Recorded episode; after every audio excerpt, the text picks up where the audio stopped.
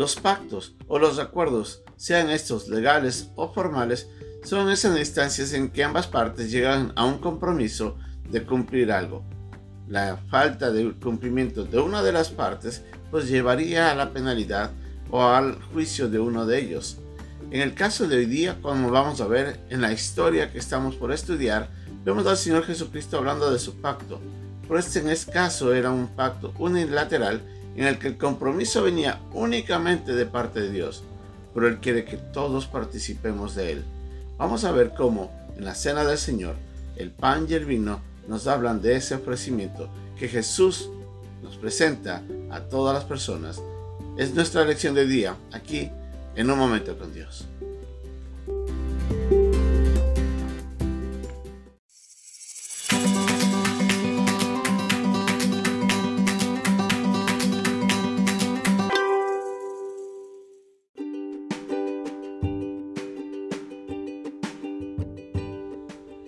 Pasaje de día se encuentra en el capítulo 14, versículos 22 al 25 de Marcos. Y mientras comían, Jesús tomó pan y bendijo, y lo partió y les dio, diciendo, Tomad, esto es mi cuerpo. Y tomando la copa, y habiendo dado gracias, les dio, y bebieron de ella todos. Y les dijo, Esta es mi sangre del nuevo pacto, que por mucho es derramada. De cierto os digo que no beberé más del fruto de la vid, hasta aquel día en que lo beba nuevo en el reino de Dios.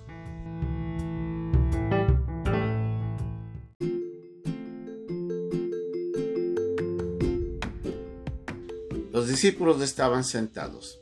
El Señor estaba frente a ellos. En ese instante, Él estando liderando la cena, dice la Biblia que toma el pan.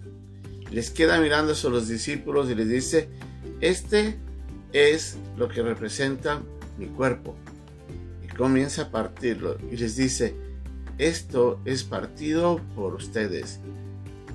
Después toma la copa y les dice, esta es la sangre de mi pacto, del nuevo pacto que es derramada para el perdón de sus pecados.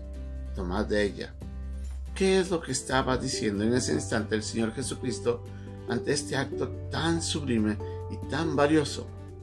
En primer lugar, el Señor estaba recordándoles que el pan que generalmente se comía en la cena de, Pascua durante las fiestas de los panes sin levaduras, les recordaba lo que había sucedido allá en Egipto, cuando ellos habían salido de, de la esclavitud de una manera muy apresurada, pero el Señor les quería recordar de que lo que había sucedido ahí representaría algo mucho más valioso en este momento cuando el Señor Jesucristo estaba por entregar su cuerpo. Cuando Él dice que este es mi cuerpo, hace referencia a lo que Él estaba por vivir en esas próximas horas, cuando Él sería apresado, Él sería golpeado, azotado, después de eso, llevando la cruz, cargó el peso de nuestra responsabilidad y llegando ahí en el Calvario, fue clavado y en muerte agónica entregó su vida por nosotros. Ese sufrimiento representaba su cuerpo. Y él, al decir, esta es mi cuerpo, estaba, estaba dando a entender cómo sería de alguna manera, de forma figurativa, siendo destrozada. Lo que les dice el Señor Jesucristo ahora, estamos entrando en un nuevo significado de lo que representaba los panes sin levadura. El cuerpo sin pecado del Señor sería entregado para nuestra salvación. Pero también en ese instante dice que toma la sangre y dice, tomad y bebed de ella.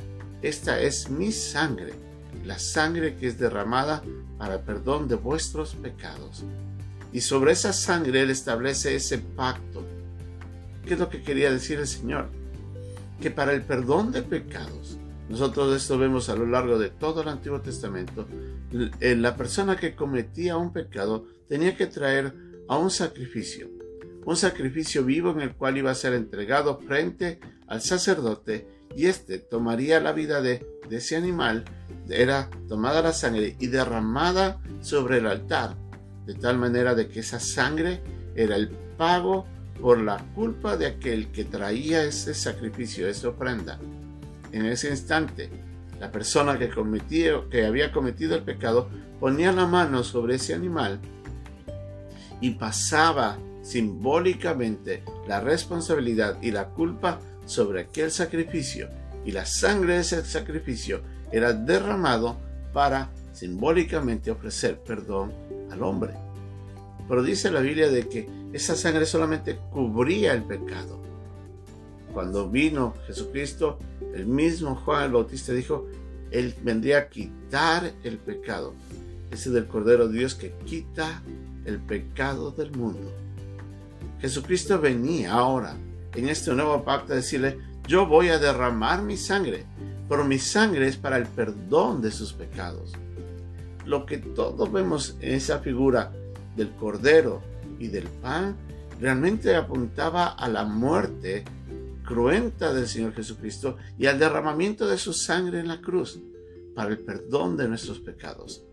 Cuando Jesucristo estaba compartiendo el pan y el vino, les estaba diciendo a los discípulos, yo quiero que miren que lo que estoy por hacer por ustedes es el único camino para que ustedes hayan perdón y salvación. Y es mi compromiso ante ustedes de que si ustedes participan de él, entonces ustedes serán perdonados. Entran en ese pacto, en ese acuerdo en el que yo les ofrezco perdón si ustedes solamente por fe lo. Y es ahí donde el Señor Jesucristo mirando hacia la cruz y a lo que eso representaría, simbólicamente presenta este momento tan importante, la cena del Señor. Para nosotros, los creyentes, tenemos que mirar hacia esta figura. El pan representaba el cuerpo sin pecado del Señor y la sangre era la sangre del cordero inmolado que moría para el perdón de nuestros pecados. Era necesaria la cruz de Cristo y todo el dolor que Él sufriría. Era necesario eso para, para que Él sin pecado pueda llevar mi culpa y llevando mi culpa, Él pueda pagar ahí. Yo le transfiero mi culpa cuando pongo mi fe en Él y Él transfiere su justicia cuando yo por fe le pido perdón, arrepentido, le pido que me salve. Esa transacción solamente se genera por fe. Es un pacto que Cristo ofrece para todo aquel que quiera creer en esto. Por eso la llamada de atención aquí es cuando le dice beber y comer. En otras palabras es, tú quieres ser parte de eso, tú quieres, tú tienes que tomarlo, tú tienes que recibirlo, tienes que creerlo y hacerlo tuyo. Usted ya recibió a Cristo como su Salvador personal usted ya puso su fe en aquel que entregó su vida, fue partida su carne, derramada su sangre para el perdón y la salvación de su vida. El Señor quiere que usted también sea partícipe. Por eso le dice, toma, bebe. Él se compromete a perdonarle y a darle vida eterna y salvación solamente por fe si usted cree que Cristo murió por sus pecados. Y si usted ya ha creído en Él, cada vez que vaya a participar de la cena, cada vez que vaya a participar del pan y del vino que, que representa, no es la carne ni es la sangre, es un simbolismo. Pero si usted ya ha creído en Cristo, cada vez que participe de la cena del Señor, recuerde que el sacrificio de Cristo y su muerte cruenta y el derramamiento de su sangre fue necesario para el perdón de nuestros pecados y vivamos profundamente agradecidos por tan gran sacrificio. El Señor ese día a los discípulos les dice, tomad, comed, este es mi cuerpo, esta es mi sangre. Cristo dio su vida para salvarnos. Gracias, Señor por haber hecho tan grande sacrificio. Gracias por haber muerto por nuestros pecados. Te damos honra y gloria por tu amor y por tu sacrificio.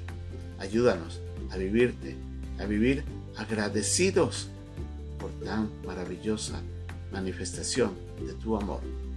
Ayúdanos y alabado sea tu nombre.